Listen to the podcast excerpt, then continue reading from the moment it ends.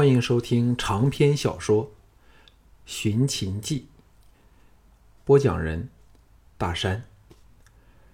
第二十一卷，第三章：四面楚歌。项少龙手持雪浪，追上堕后的其中一名敌人，从后一手捂着他的嘴巴，雪浪从颈侧刺入。那人争了两下，立即气绝身亡。项少龙顺手取了他的弩机、羽箭。前方的敌人注意力都集中到那头犬儿追赶的方向，兼且天色暗至，仅可辨路，毫不察觉死神正从后方逼至。当他用同样的手法解决了另一名敌人时，其他敌人停了下来，似扇形散开。包围着一处草丛密树，在前方处则是一堆高级丈余的山岩乱石，阻了去路。那兔儿显是躲在其中，累得犬儿不住的扑跳狂飞。有人喝道：“点火吧！”这时，项少龙已借林木的掩护，潜到其中一人背后，把他拖了过来，送了他归西。又夺了他手中所持的弩箭，五把火炬熊熊燃起，把密林染得血红一片。四周四周古木参天，由于高树常年阻挡阳光，林内的地上只能长些慢生的草本植物，唯有靠乱石处长了一堆广辟十多丈的矮树丛，目标特别明显。此时。余下的二十四名敌人，掷出弩弓、利箭等武器，正蓄势待发。敌方带头者对草丛大喝道：“项少龙，你今趟休想再能逃掉！乖乖的给我们出来，否则我们就一把火将你烧个尸骨不全！”那犬被主人低喝一声，停止了吠叫，还伏了下来，非常听话。项少龙审时度势，见那群人靠得很近，又有火光映照，知道再难重施从后逐一袭杀的顾忌，取出钩索，在火炬点燃点发出的噼啪声中，射出钩子，挂到身旁树上一个横压处。草丛里的兔儿当然不会有任何反应，但那些人对放火显然是投鼠忌器，不敢贸然展开行动。喝骂了一会儿，其中一人环目四顾，咦了一声，说：“莫成到哪里去了？”项少龙从树后移了出来，答道：“我在这里。”敌人愕然朝他望来，他左右手分持的弩机已发出使他们魂飞魄散的响声。两名持火把的敌人被弩箭灌入胸膛，抛跌开去，火炬掉往地上。到敌人仓促发箭时，他早已往大树后攀索而上，藏在茂密的枝叶里。众人以为他还躲在树后，纷纷散开，也躲往树后去。蓦地，火炬火炬燃起了两处火头，迅速蔓延，释放出大量的浓烟。项少龙先收回锁子，射往两丈许外另一棵大树的横压上，固定好后。才居高临下等待敌人的反应。咳嗽声大作，犬儿则发出阵阵嘶鸣。四名敌人被烟火所逼，闪了出来，正要往他原先藏身的树后攻去时，弩箭从项少龙手中射出，两敌立即中箭倒地。此时火势大盛，浓烟处处，连项少龙的视线也受到影响。等再射倒另一名敌人时，猛凭空凭锁子横移到另一棵大树去。敌人此时借浓烟来到了他原先藏身的树下，赫然发觉没有人没有人影，又被他射倒了三个。二十七个敌人被他以出其不意的战术放倒了九个，其他人则被吓破了胆，四散躲避，再也没有先前的锐气了。项少龙知道目的已达，在凌空翻到了更远的树上，敏捷地回到地上，迅速朝早先敌人马蹄声止歇的地方奔去。只两刻多的时间，他终抵达林外。近五十多头战马正系在林外徜徉。这时已到夜半，明月高挂，大地弥漫着森幽神秘的气氛。项少龙捡取了其中一匹剑马后，斩断其他马儿的系索，再将马儿一匹一匹的牵在一起，用雪浪轻插马骨，马儿痛嘶声中，你牵我扯的整群逃走了。项少龙跳上选下来的好马，才好一会儿才控制了他受惊的情绪，放蹄而去。三天后，他无惊无险地越过草原。弃马进入了魏韩交界的边区，心情自此大是不同，竟然颇有点游山玩水的意味。此时，介于魏都大梁和韩都南仲南郑中间的中牟，只是在正北百里许处。项少龙需有很大的自制力，才能压制直接投奔中牟的强烈欲望，那当然是最不智的鲁莽行为。天气渐转寒冷，幸好今年为他备有冬衣，使他不用受挨冷之苦。走了五天，才抵达毗邻山区的边缘处。旭日初升中，阳光洒在山区外的原野上，在草树草树间点燃金黄，呈现一片生机无穷的气象。不远处有个大湖。当寒风吹过时，水纹荡漾，岸旁树木的倒影变化出五彩缤纷和扭曲的图案，看得项少龙更是心旷神怡，魂忘了逃亡之苦。丛莽的原始森林和茂密的灌木，延展无尽的草地和沼泽中的野生植物，把有如若一面明镜的大湖围在其中。实在是人间盛景。湖旁的草地上竖起了十多个帐幕，还有成群的马羊，正在草原间悠闲的吃草，气氛宁洽。项少龙观看了好一会儿后，才收拾心情，朝大梁的方向进发。他自然不会自投罗网的往大梁奔去，而是准备到达大梁的郊野后，寻以前。从赵往大梁的旧路返回赵境内，虽然要绕个大圈，却是他能想出来的最安全的路线了。一个时辰后，他已深入魏境的草原。想起那晚玉符，由疾风背着他落荒逃走，最少跑了近三百里的路程。从他现在的位置沿此奔至赵魏两国交界处。再绕到接近金家村山区的山野外，才力竭倒闭。目下他可以说是重回旧地。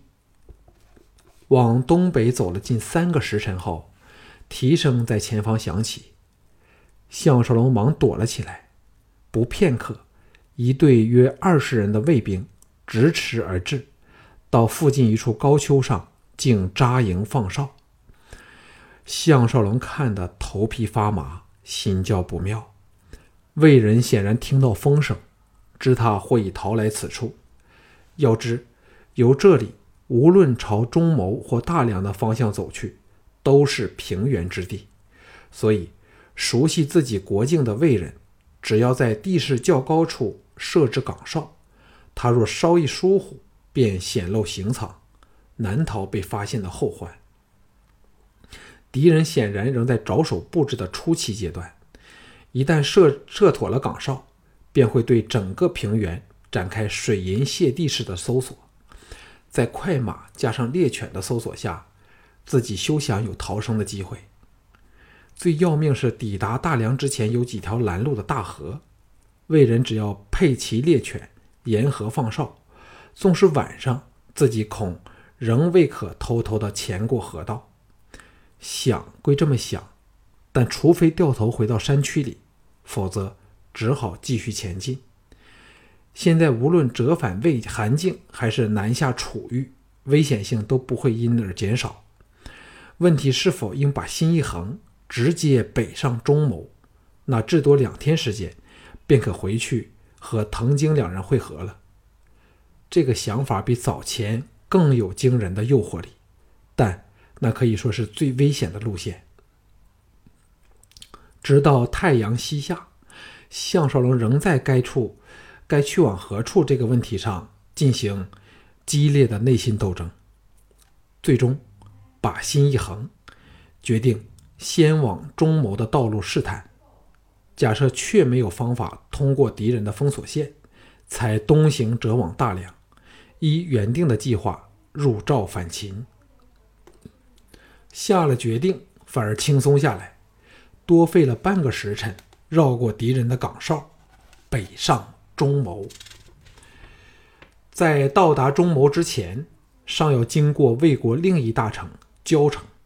他当然不会有入城的打算，还得格外留神，免得给魏人在那里的守军发现了。以特种部队的敏捷身手，天明前他走了近三十里路，跑得腿都酸了，最后。躲到一处密林内休息，他还不放心，费了点功夫，爬到一棵大树枝叶浓密处，半卧在横崖上，才闭目假寐。这棵大树长在地势较高的密林的边缘处，可俯瞰外面的平野和通往郊城的大道。不半晌便睡着了。不知过了多久，啼音和人声把他吵醒过来。项少龙睁眼一看，吓了一跳。只见林内林外都是卫兵，少说也有千人之众，正展开对这一带的搜索。立即汗流浃背，才知自己因为过度疲劳，直到敌人来到身子下方才醒觉。若非睡处是在三条粗树干形成的凹位处，说不定早在酣睡中掉下树去。他指头都不敢动半个。直到卫兵从树下经过，才敢探头观察形势。林外的官道先后驰过了两队骑兵，更远处一个高丘上另有人马，似乎是这次搜索行动的指挥部。只看敌人这种规模，便知自己曾对他有恩的魏王曾，已下了不惜一切代价也要把他擒杀的命令。这批至少有两千人的部队，很大可能是来自交城的驻军，且只是整个搜索队伍的一部分。以这样的兵力和魏人对自己国土的熟悉，他如今却是寸步难行，不禁颇感后悔。假如不是因为归心似箭，想偷往中牟，而是绕道去大梁，便不至于现身这种危险境地。眼下最明智的做法，莫如折返韩境内的山区，躲他十天半月。待风头过后，那时无论逃往何处，都会容易多了。犬吠声此时在林内某处响起，项少龙更是头皮发麻，只能听天由命。这一刻，由于人多气杂，他还不太担心会给猎犬灵敏的鼻子发现。但若在晚间单独奔走，又是夜深人静，便难以保证能否避过犬儿的耳耳目了。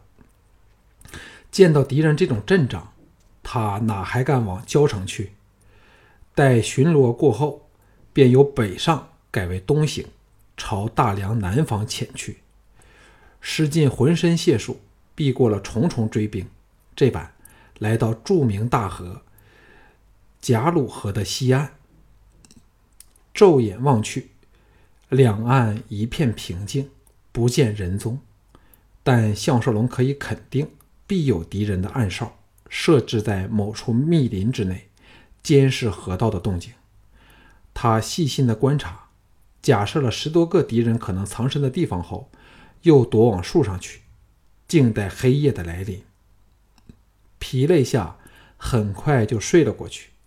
醒来时，天地化作了一个纯美的白色世界，脸上、身上虽沾了点雪花，却并不感到寒冷。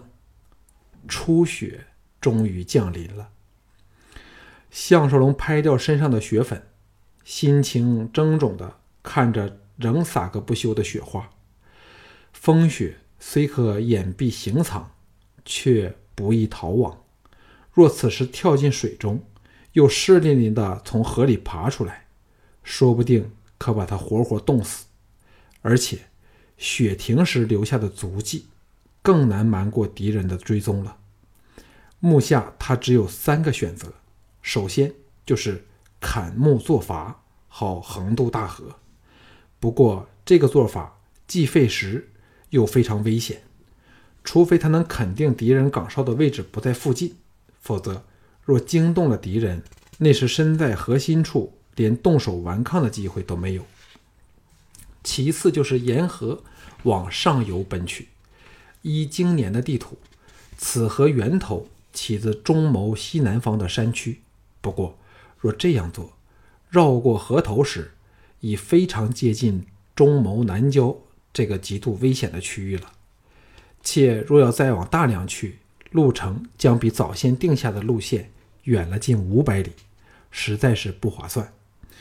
剩下的方法是朝下游走，那样虽离大梁越来越远，但却较容易离开险境。若到了下游位于数条大河交汇处的安岭，即可找寻机会乘船渡河，甚或可改道南下楚境。那时那时就算被楚人逮着，说不定李嫣嫣和李元肯念点旧情，把他释放。下了决定后，遂匆匆上路，沿河南下。走到天明后时，大雪终于停了。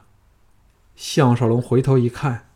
只见遗迹像长长的尾巴般拖在后方的雪原上，不由得暗暗叫苦。再走了一段路后，知道这样下去迟早会被追兵发现，灵机一动，停了下来，先视察形势，定下了计划，忙朝附近一片树林赶去。